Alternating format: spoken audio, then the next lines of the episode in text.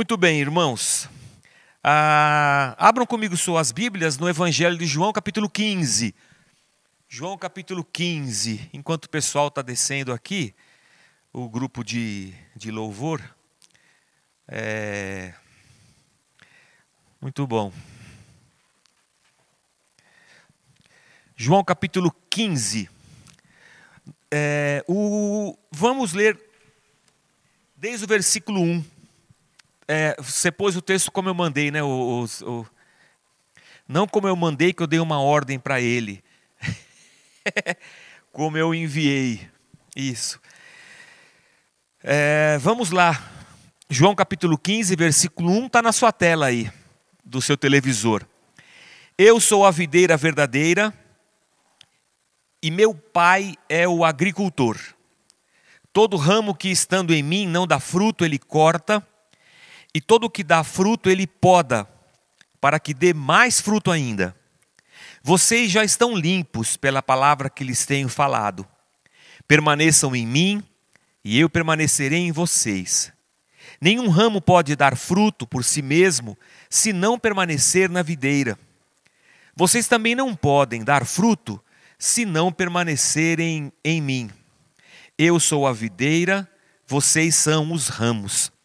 Se alguém permanecer em mim e eu nele, esse dará muito fruto, pois sem mim vocês não podem fazer coisa alguma. Se alguém não permanecer em mim e as minhas palavras. Al... Agora me perdi aqui, irmãos. se alguém não permanecer em mim, será como o ramo que é jogado fora e seca. Tais ramos são apanhados lançados ao fogo e queimados. Se vocês permanecerem em mim e as minhas palavras permanecerem em vocês, pedirão o que quiserem e lhes será concedido. Meu Pai é glorificado pelo fato de vocês darem muito fruto, e assim serão meus discípulos. Eu lerei de novo versículos 7 e 8, tá bom? Os versículos 7 e 8 são o tema da nossa palavra de hoje.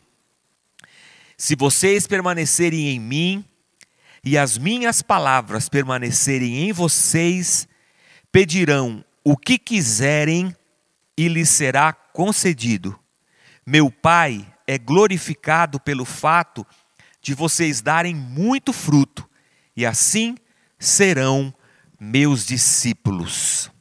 Eu, eu vou ler até aqui, eu mandei o texto maior mas eu vou parar minha leitura nesse ponto aqui, tá bem? Nos versículos 7 e 8. Senhor, muito obrigado pela tua palavra. Fala, meu Deus, ao coração da gente nessa manhã. E temos as nossas necessidades, Pai, temos os nossos medos interiores, temos as questões do dia a dia, nós temos muitas coisas, Pai, na nossa mente, no nosso coração.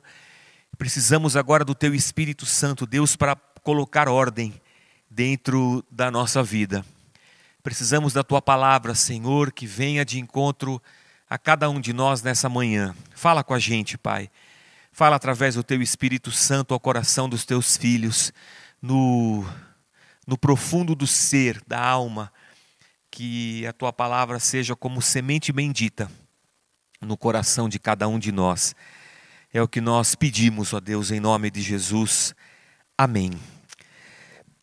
Amém. Se vocês permanecerem em mim e as minhas palavras permanecerem em vocês, pedirão o que quiserem e lhes será concedido. Se eu fosse colocar um, um título nessa pregação, seria é, Pedirão o que quiserem já anota aí o El, porque já fica. Pedirão o que quiserem. É, é bem a respeito disso o nosso bate-papo nessa manhã. E assim, João diz: Meu Pai é glorificado pelo fato de vocês darem muito fruto, e assim serão meus discípulos. Pois bem, eu quero dividir esse nosso bate-papo em, em três pontos ou três momentos. O primeiro deles é retomando a nossa caminhada já ao longo de alguns domingos, através do capítulo 15 de João. E eu queria pôr como primeiro ponto hoje o, o dar frutos, a questão do, do dar frutos, e retomar isso aí rapidamente no início dessa nossa exposição. Na verdade, irmãos, o, o texto, o, a palavra, o termo usado por João é é carregar o fruto. Nós somos os ramos, Jesus Cristo é a, a videira. Na verdade, nós estamos carregando o, o fruto. É, eu, quando morava numa outra casa, uns anos, mais de 5, 6 anos atrás, eu tinha um pé de figo em casa. Eu mudei, agora não tenho mais um pé de figo. Mas era muito legal o, o, o pé do figo. A não ser pelo fato de que às vezes ele atraía uns ratos lá. Acho que, e os passarinhos viam todos comer o, o figo. Mas a gente comeu muito figo do pé. Ah, o ramo se estende e ele vai levando o, o figo aonde quer que o ramo vá, o galho, né? E eu me recordo que no meu pé de figo tinha um galho que saía para fora do muro e, e, e tinha um, um conhecido nosso, um, uma pessoa em situação de rua, que ele sempre que passava por lá, ele apanhava uns, uns figos. É, e olhando para essa ilustração, eu, eu vejo a, a mim e a, a você. Jesus Cristo é a videira verdadeira e nós somos esses galhos que carregam o fruto, que não é nosso especificamente. Não somos nós quem o produzimos, é o Senhor quem os produz. É como se nós imaginássemos a, a palavra de Gálatas 5, a respeito do fruto, do fruto do Espírito, amor, bondade, misericórdia, mansidão, domínio próprio, é, é, tudo isso sendo produzido pelo Espírito Santo em nós, porque o fruto é do Espírito, esse trabalhar de Deus no coração da gente e a gente lá no ponto, estendendo os galhos como ramos da videira, levando esse fruto. É, é muito interessante essa analogia, porque ser cristão não tem a ver com simplesmente com o que eu faço.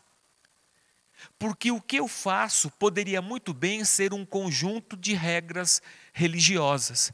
Faça isso, faça aquilo, não faça isso, não faça isso, faça aquilo. Eu obedeço essas regras e por fazer isso seria reconhecido como um discípulo de Cristo, mas não, não é isso. Essa essa metáfora de Jesus com relação à videira deixa isso muito claro para a gente. Não é o que eu faço, é o que acontece em mim. Há alguma coisa acontecendo dentro de nós e acontece dentro de nós por causa da presença de Deus dentro de cada um de nós. Deus fez de nós o seu templo, diz Paulo. Somos templo do Espírito Santo de Deus, então Deus está trabalhando em nós. Há uma sinergia, há uma ação nossa nesse processo, sim, existe, de busca pela santidade, de arrependimento, de mudança de mente, de comunhão com o Pai, de obediência, de, de sujeição, atitudes nossas, de, de, de fugir do pecado, da, da aparência do mal, da, da meditação, do jejum, do, do buscar a palavra de Deus. Ah, é um movimento sinérgico, sim, tem uma, uma ação nossa, mas quem está produzindo o fruto dentro de nós é Ele. Nós só nós só carregamos. E por onde vamos, as pessoas colhem do fruto que brota em nós. Elas colhem amor, misericórdia, esperança, fé, vida, atitudes generosas, que não são um mandamento ou uma ordem religiosa da igreja, mas é fruto da ação de um Deus no coração do ser humano. Deus está nos transformando à imagem de Cristo. Essa é a nossa caminhada difícil, porque à medida em que Deus trabalha em nós, morremos cada dia um pouco mais. Negamos a nós mesmos, tomamos a nossa cruz. Esse movimento é sempre um movimento doloroso. O segundo ponto que eu queria conversar com vocês, e não vou me delongar muito hoje, porque eu sei que o almoço já está pronto e, e a gente está com fome. E que o pessoal que está aqui também está pedindo para eu encarecidamente não acabar muito tarde, porque o macarrão já está no fogo, o frango está girando no espeto da padaria e a gente está chegando. A segunda coisa é que Cristo chama a nossa atenção de novo para permanecer nele, versículo 7. Se nós permanecermos nele e as palavras dele permanecerem em nós, pediremos o que quisermos e nos será feito. Coisa linda esse versículo, irmãos. Ele cabe em qualquer pregação. Qualquer pregação, você solta esse versículo aqui e fala: se você permanecer em Cristo, você pedirá o que você quiser e você será feito. É a hora da gente ficar de pé, bater palma, imaginar assim: tudo que eu pedir agora vai dar certo. Tudo que eu pedir vai acontecer. Mas será que isso é uma fórmula matemática, irmãos? Você que está aqui me assistindo pela televisão, você está em casa, na sala, sentado, está tudo bem aí com você? Deixa eu te fazer uma pergunta. Tudo o que você pediu a Deus já aconteceu na sua vida? Eu não vou pedir para levantar a mão porque eu não posso ver. Mas alguém aqui já teve a experiência de pedir alguma coisa muito a Deus e ela não acontecer? Não precisa nem levantar a mão. Eu só vejo cabeças balançando. São poucas, é só o pessoal que tocou aqui agora. Pastor, esse versículo está errado. Porque não é assim. Eu tenho pedido muita coisa e não acontece. Essa fórmula não dá certo assim.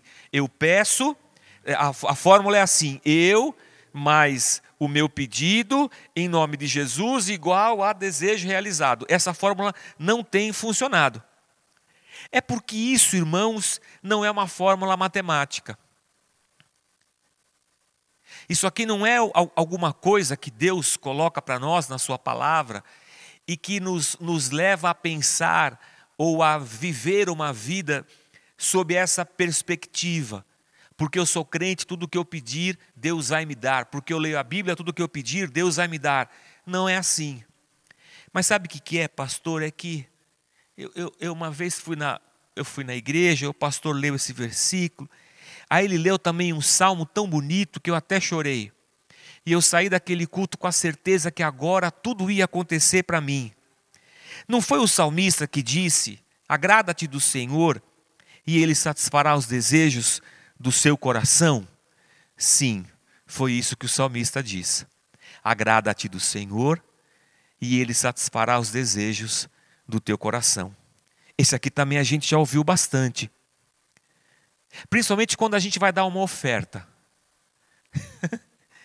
Como quem diz assim: seja agradável a Deus e Ele vai satisfazer os desejos do seu coração. O salmista fala assim, ó, no Salmo 37, versículos 3 a 5: Confie no Senhor e faça o bem. Assim você habitará na terra e desfrutará segurança. Deleite-se no Senhor, e Ele atenderá aos desejos do seu coração. Entregue o seu caminho ao Senhor, confie nele, e Ele agirá. Pois bem, eu gosto muito de olhar para o texto, e eu olho especificamente para os Salmos, ouvindo a, a, a voz do meu professor de, de Salmos lá no seminário, o, o Luiz Saião. É, a Bíblia fala a nós, Deus falando a nós, e os Salmos somos nós falando a Deus.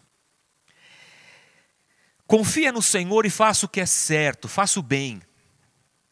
Assim você habitará na terra, vai desfrutar de segurança. Deleite-se no Senhor. Não é uma palavra que Deus está dizendo para nós, é uma palavra que nós estamos dizendo a respeito de Deus. O, os salmos são isso. Deleite-se no Senhor não é assim, seja agradável ao Senhor. É agrade-se de Deus. É, é, o, é o caminho contrário. O texto não está dizendo assim que se eu for agradável a Deus, Ele vai me dar tudo o que eu quiser. Parece, mas não é assim a nossa relação com Deus. Eu pensando nesse salmo, me veio na cabeça uma conversa da vizinha. Sabe conversa de comadre, de compadre? Aquela conversa assim, ó. Ele tá bonzinho assim? É porque ele quer alguma coisa em troca. É, ó, se eu não conheço a peça.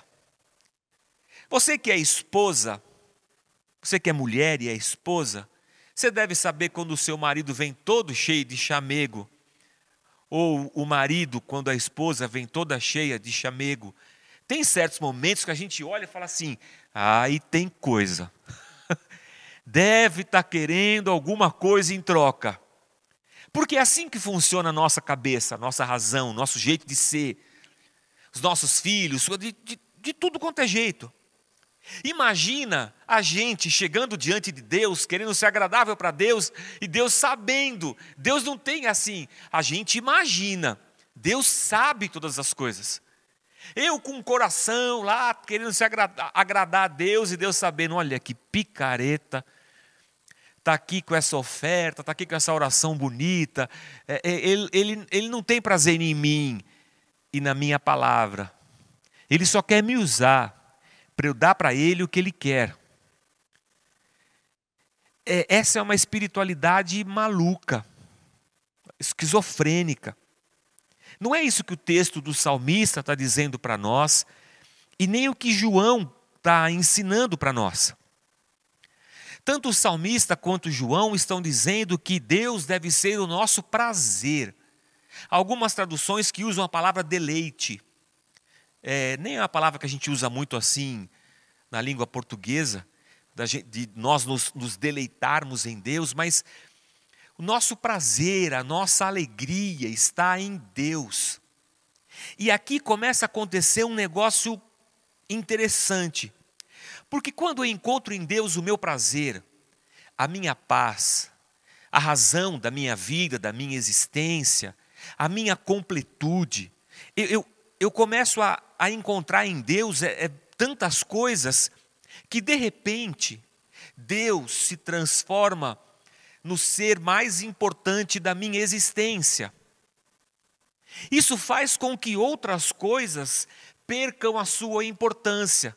Não que eu não as deseje, mas elas não são mais o fim último da minha busca e da minha vida. Porque para mim, Deus é realmente o ser mais importante. Dele vem o meu prazer e a minha completude. Eu não me completo comprando mais alguma coisa. Eu não me completo nisso ou naquilo, eu me completo nele. Então Jesus diz assim: se vocês permanecerem em mim e as minhas palavras permanecerem em vocês, ou seja, se nós estivermos a tal ponto ligados a Cristo, a tal ponto ligados a Cristo, e a tal ponto a palavra dele ser vida no nosso interior, o que acontece é que, de repente, irmãos, a minha vontade começa a se misturar com a vontade dele, ou a vontade dele começa a se misturar com a, com a minha vontade. E de repente eu me vejo diante de Deus pedindo assim: Senhor, transforma meu coração, Senhor, muda o meu sentimento, e de repente eu percebo que eu saí do centro das minhas orações, que os meus desejos estão equilibrados.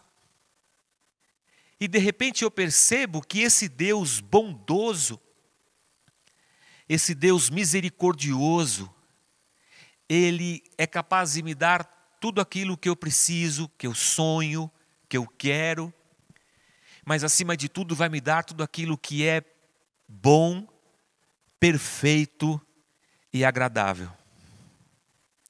É... Eu entendo isso, pastor, mas deixa eu fazer uma pergunta. O texto diz lá: pedireis o, o, o que quiseres. Tá. O que eu posso pedir então? O que, que eu. Tudo é tudo mesmo? Eu fico confuso às vezes. Qual é a oração certa então para eu fazer? Posso pedir a cura, posso pedir o um milagre, posso pedir o um emprego, eu posso pedir qualquer coisa. O texto deixa uma condição interessante para a gente, se há, há um condicional no texto. Se vocês permanecerem em mim, se a minha palavra permanecer em vocês, há um, um condicional aqui. Sim, tudo é tudo. E o texto diz: você pode pedir o que você quiser, mas há um, um se, se nós estivermos nele. E aqui eu quero, eu não sei se o, se o El colocou o texto do, do, do, do Bart aí no. Tá? Quero ler um texto do Karl Barth, um, um filósofo, um filósofo, um teólogo, acho que era austríaco, não lembro agora. Mas o Karl Barth fala assim: olha, o chamado ao discipulado será sempre uma convocação aceita pela fé em Jesus.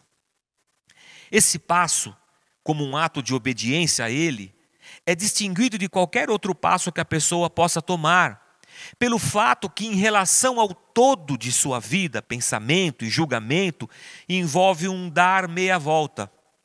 E assim, uma completa mudança e um novo começo. Seguir a Jesus significa ir além de si mesmo. O Calbate, no livro chamado Ao Discipulado, diz isso para a gente. Quando nós, pela fé, aceitamos e abraçamos e entendemos e recebemos o sacrifício de Cristo na cruz, e nós então nos viramos para Ele como discípulos, andamos com Ele, carregando a nossa cruz, o que o, o, o Bart está dizendo para a gente é que é um caminho de obediência, diferente de qualquer outra escolha. Diferente de qualquer outra escolha. Porque em qualquer escolha que eu faço, eu continuo sendo eu. Mas quando eu escolho Cristo, já não sou eu quem vive, mas Cristo vive em mim. Porque o todo da minha vida, o todo da minha vida, pensamentos, sentimentos, atitudes, serão abalados pela fé em Cristo, no sentido de eu dar meia volta e começar uma nova vida. Então, quando a gente diz tudo o que eu pedir, eu não posso perder de vista que agora já não sou eu mais quem vivo, é Cristo que vive em mim. Mas, pastor, o senhor não acha que assim a gente perde a nossa liberdade? O senhor não acha que a gente tem um livre-arbítrio e a gente pode, sabe, seguir a, a nossa vida? O senhor está querendo dizer que eu vou começar a pedir aquilo que Deus quer que eu peça? Como se eu fosse um boneco, um fantoche de Deus, aqueles que ficam com a cordinha assim? Agora já não sou mais eu, agora é Ele. Ah, quanto mais o senhor fala, pior fica a explicação. onde fica o livre-arbítrio? Então, eu pergunto para você: onde fica o livre-arbítrio? Eu não vou perguntar para você que está em casa, porque eu não vou conseguir ver a sua mão levantada. Eu vou, eu vou perguntar para as pessoas, para os meia dúzia que está aqui na igreja, que é o pessoal que tocou, o, o Marcão está na rádio, o, o El está no som, a, a, a está no, no, no YouTube na transmissão. E vou perguntar para o resto aqui. Você seria capaz de fazer uma escolha na sua vida e deixar de ser um pecador? Eu escolhi. tem que fazer até assim com a perna. Ó. Eu, eu escolhi não serei mais pecador. Aleluia. Eu acho que você não consegue. Então, esse livre-arbítrio que a gente fala e pensa, ele, ele tem seus limites. Talvez a gente tenha uma agenda livre. Talvez eu, eu possa fazer muitas escolhas, mas há um desejo da minha carne pelo pecado que eu não consigo é, me libertar dele por uma escolha minha. Então, essa liberdade nossa não é tão liberdade assim. Então, esse movimento de obediência a Cristo, esse movimento de entrega, sim, molda a nossa vida. Porque se eu alimentar a minha carne, os meus desejos serão para a carne. Mas se eu alimentar o meu espírito, os meus desejos serão pelo espírito. Então, o que João está dizendo para nós é que o processo de transformação de Deus na vida da gente é tamanho que até nos meus desejos eu posso encontrar uma ação poderosa de Deus. Na vida por vir, re, é, regenerados em Cristo, sim, teremos vencido o pecado, mas aqui não. Então, ou eu sou escravo do meu pecado, do meu desejo, ou eu sou escravo de Deus e da vontade dEle. Não, não há um, um meio termo dessa história, infelizmente não há um meio termo. A questão é de quem eu sou escravo, de quem eu sou servo, quem é o Senhor da minha vida. É por isso que Jesus Cristo disse: se vocês estiverem ligados em mim, e se a minha, se a, se a minha palavra permanecer em vocês, e essa palavra é poderosa, como espada de dois gumes para penetrar a nossa vida, para separar as coisas, palavra que nos exorta, que nos confronta, que nos transforma. Se essa minha palavra estiver em vocês, então sim, vocês vão pedir o que vocês quiserem e vos será feito. Mas você percebe uma coisa aqui? Que, que João não está ensinando para nós um princípio de confissão positiva Peça com fé que Deus vai fazer. Porque nas suas palavras tem poder. Não, não é isso, não é uma confissão positiva. Nem é uma barganha com Deus. Agrade a Deus e Deus vai te dar o que você quiser. Não, a nossa relação com Deus não tem nada a ver com isso. A nossa relação com Deus é uma relação de quem está sendo diariamente transformado. Mas, pastor, então deixa eu perguntar uma coisa. Eu queria tanto trocar o meu carro. O senhor acha que eu estou em pecado? Não, não acho que você está em pecado. É, eu queria tanto comprar um, um tênis é, daqueles que tem mola, que tem parafuso e que tem. O senhor acha, eu, é, o senhor acha que é pecado eu, eu, eu, eu, desejar isso? Eu queria tanto casar com a, com a Mariazinha. Tenho até orado para esse namoro dela dar errado, para ela acabar namorando comigo. Eu, eu, eu, queria tanto esse emprego que eu já fui lá e dei sete voltas na mesa do chefe, para Deus tirar o ímpio e glorificar o servo. Então, você sabe que esses dias, essa, essa, essas dias de quarentena, é, eu tenho ficado bastante em casa, né? Eu só saio para vir pregar, saio para dar aula lá na EMT e, e estudo. Aí a gente fica arrumando coisa para fazer, né? Eu arrumo coisa para fazer, minha mulher também arruma coisa para eu fazer. Ela arruma bastante coisa para eu fazer. Aí eu tenho uma, uma, uma lojinha bem na esquina da minha casa de material de material de construção.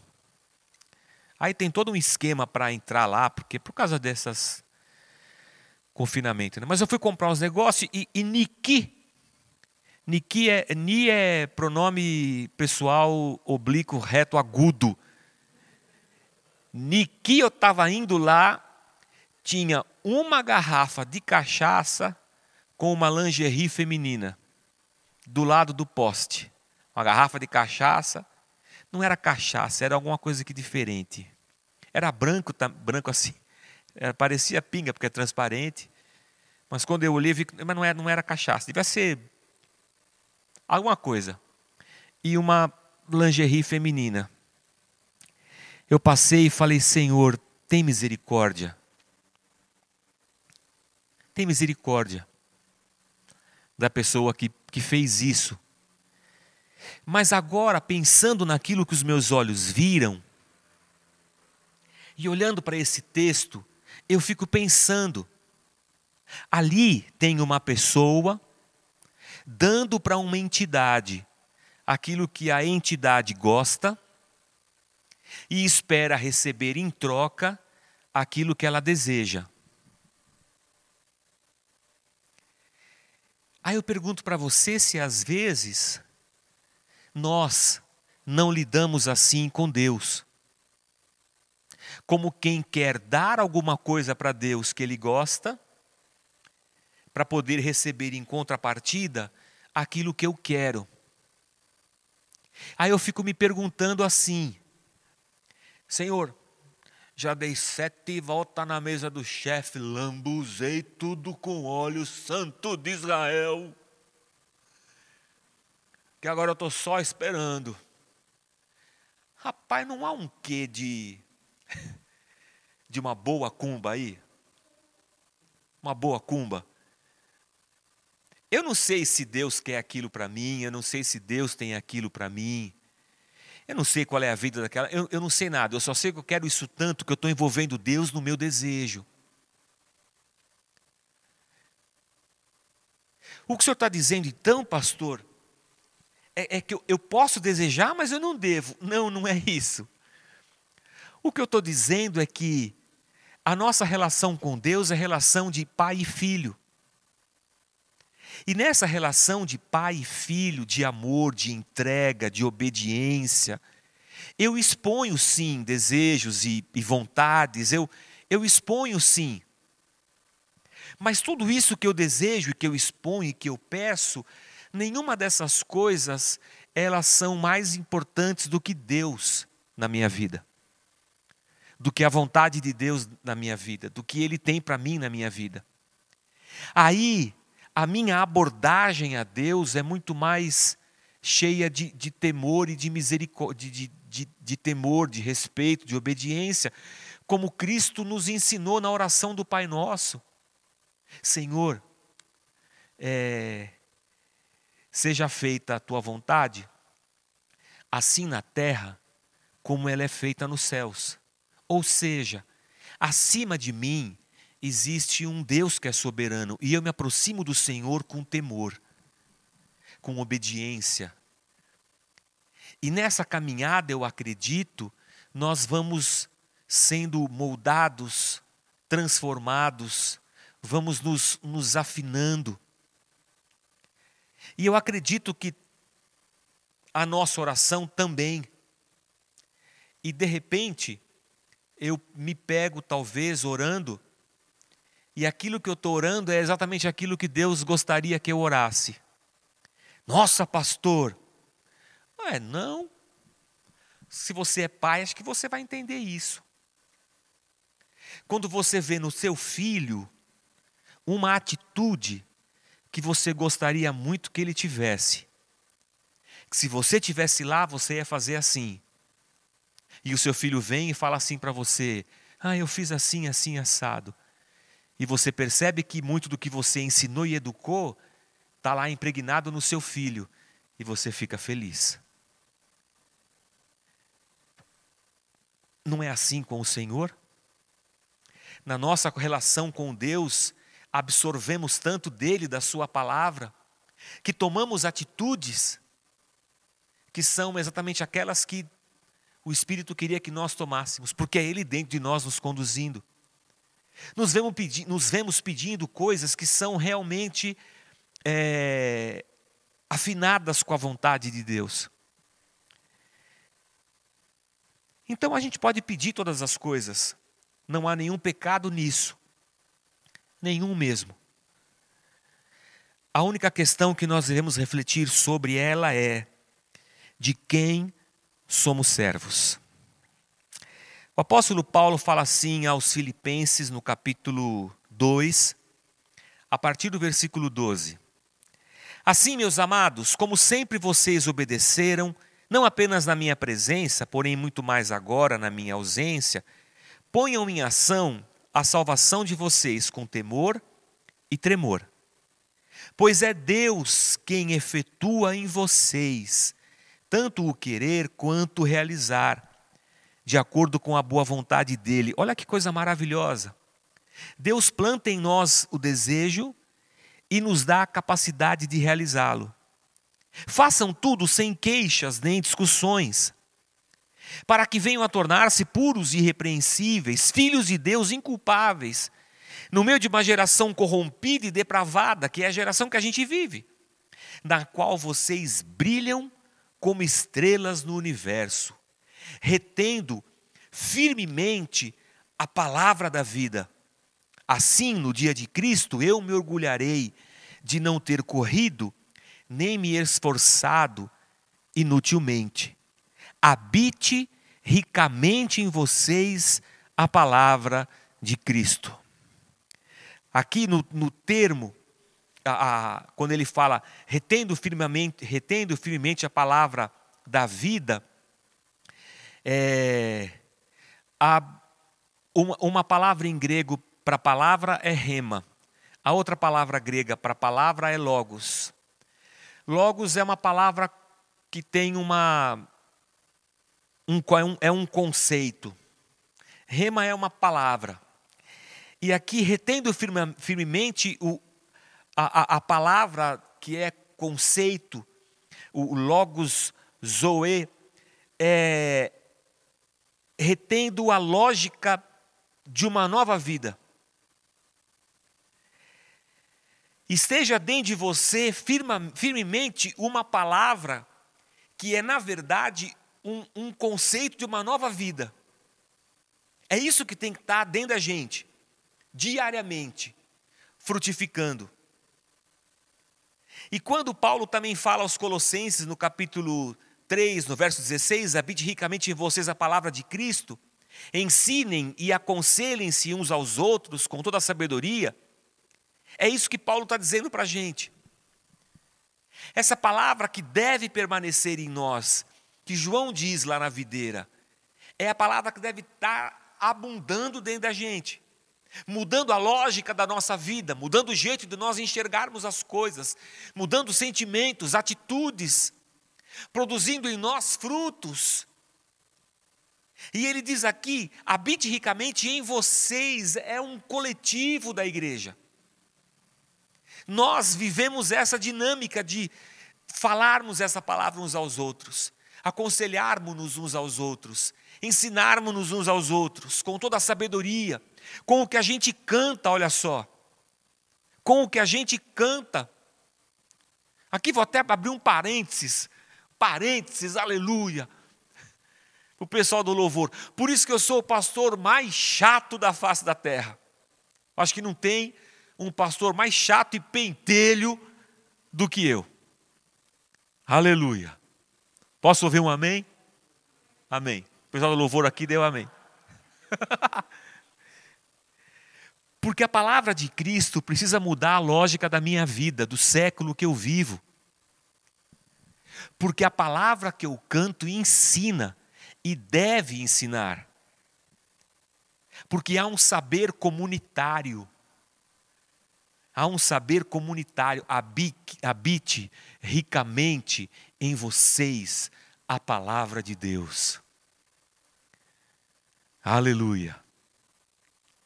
Por fim, deixa eu fazer uma pergunta para vocês. Aquele relógio está parado, né?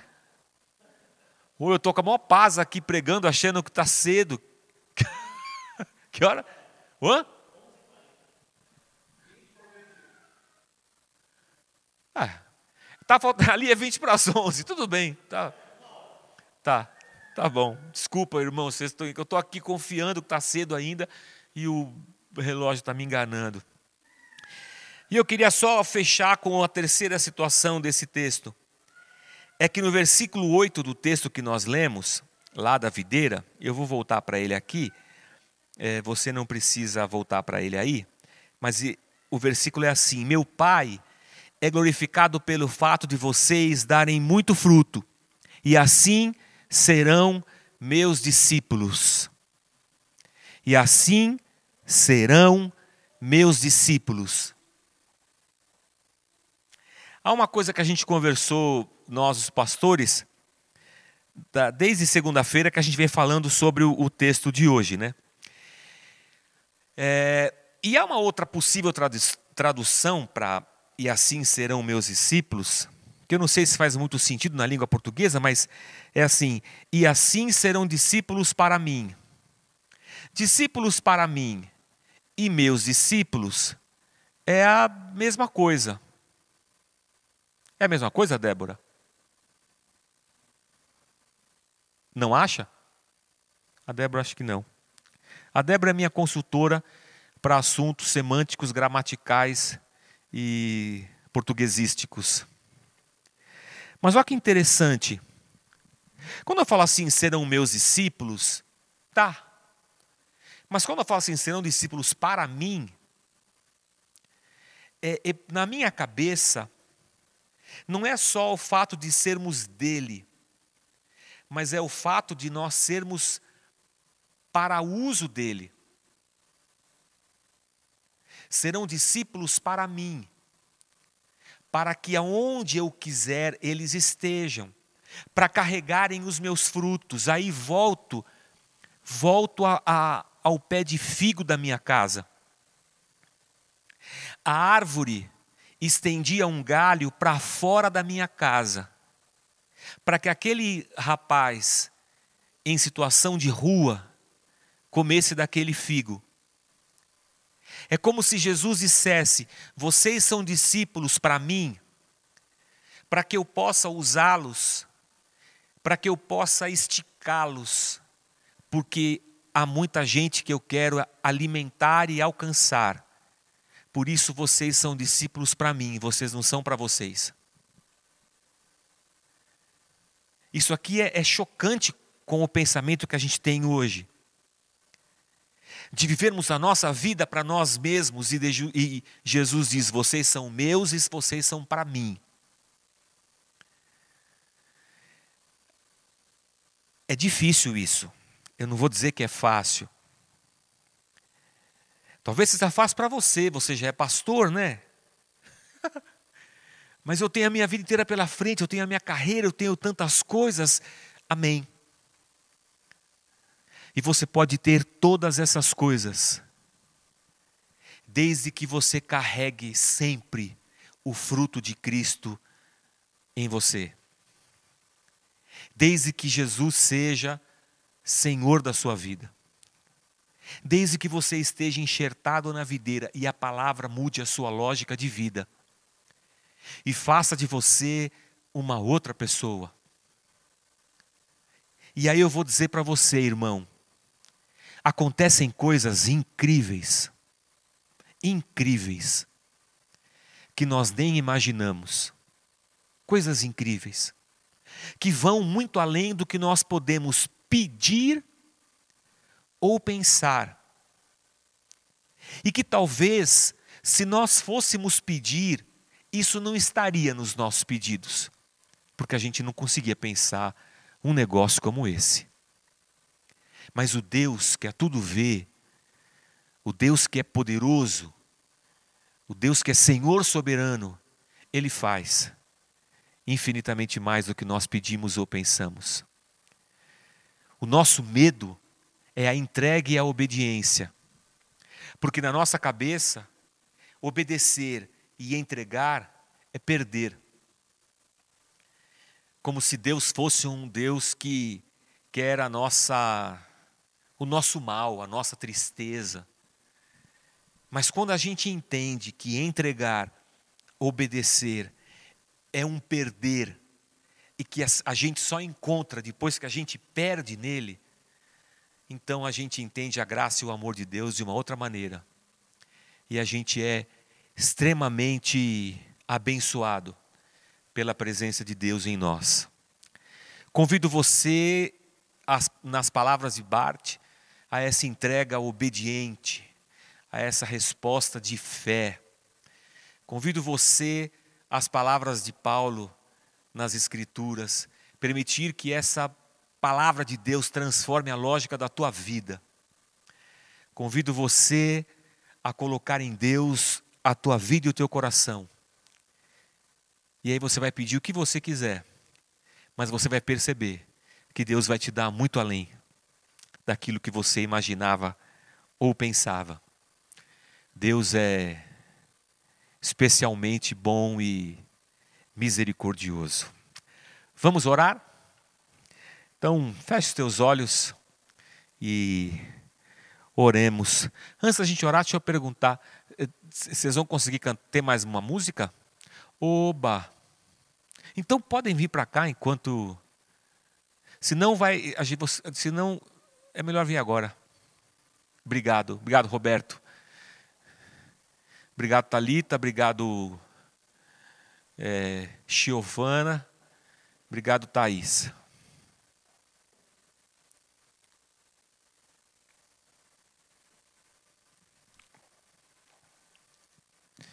Muito bem. Ontem, quando eu estava anotando, passando ali a limpo os nomes na minha lista de oração, é...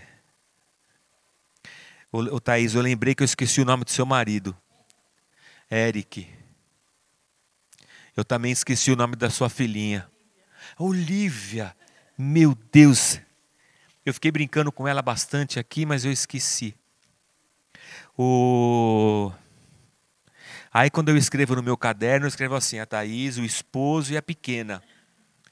Mas depois eu vou lá acertar. Vou aproveitar e falar ao vivo aqui, o, o Denilson e Kelly, eu esqueci também o da pequenininha. Esqueci. Depois manda lá no meu zap para eu atualizar o. Ajuda esse pastor que só tem dois neurônios um para ir, um para voltar, e o neurônio que guarda nomes eu devo ter queimado em algum momento na minha caminhada de, de muito barulho. A Olívia. Amém. Oremos. Pai bendito, Deus de toda misericórdia, nós clamamos a Ti nessa manhã, Senhor. Ao nos depararmos com a Tua palavra, Senhor, percebemos a nossa natureza muitas vezes mesquinha, possessiva, percebemos o, o quão apegados às coisas nós somos, percebemos o quanto que os nossos desejos controlam as nossas ações, percebemos quão contaminados estamos, ó Deus, pela por esse século, por esse mundo em que vivemos. Como as nossas vontades, elas são dirigidas pelo consumo, pelas propagandas, pelo marketing, pelo jeito de ser dessa nossa sociedade. E aí, Pai, percebemos o quão distantes estamos realmente de Ti. Temos a Tua palavra nos nossos lábios, nas músicas que cantamos, mas a lógica da nossa vida não acompanha a tua palavra, Senhor. Por isso, Deus, a nossa oração é: Pai, tem misericórdia de nós. Tem misericórdia, Senhor. Transforma-nos à luz da tua palavra. Sim, Senhor, que a gente consiga permanecer em Cristo e que a tua palavra, Senhor, prospere no coração da gente a cada dia mais, nos transformando, nos moldando, Senhor, à imagem de Cristo e que é nessa comunhão e na nossa obediência, Senhor, encontremos o caminho da completude, do sentido da nossa vida, o sentido da nossa existência, Senhor. Encontremos em Ti prazer e alegria. E de Ti, Senhor, nos alimentando a cada dia, também possamos andar carregando o fruto que o Senhor faz brotar em nós. E assim, Senhor, a tua vontade se mova e se manifeste na nossa vida, onde quer que estejamos. Deus ajuda a gente. Ajuda, ajuda-nos aqui como igreja, Pai, para que comunitariamente possamos repartir a tua palavra ensinando, cantando, conversando. Que assim, Senhor, sejamos coletivamente moldados à tua palavra, Senhor, e sejamos como luzeiros no mundo, no meio de uma geração corrupta e depravada. Assim, Senhor, carreguemos em nós o teu amor, a tua misericórdia, uma mansidão, o domínio próprio, assim carreguemos em nós o fruto do teu espírito. Assim carreguemos em nós a tua justiça, o teu amor. Pai, se conosco. Obrigado, Senhor. Muito obrigado porque o Senhor não nos rejeita, antes o Senhor nos acolhe. Obrigado, Senhor, porque estarmos enxertados em Cristo é obra da tua graça, do teu amor, e permite-nos a cada dia sermos transformados. E essa é a nossa oração, o nosso desejo. Nos ajuda, nos abençoa. Nós oramos, ó Deus, agradecidos em nome de Jesus, o teu Filho. Amém, Senhor. Amém.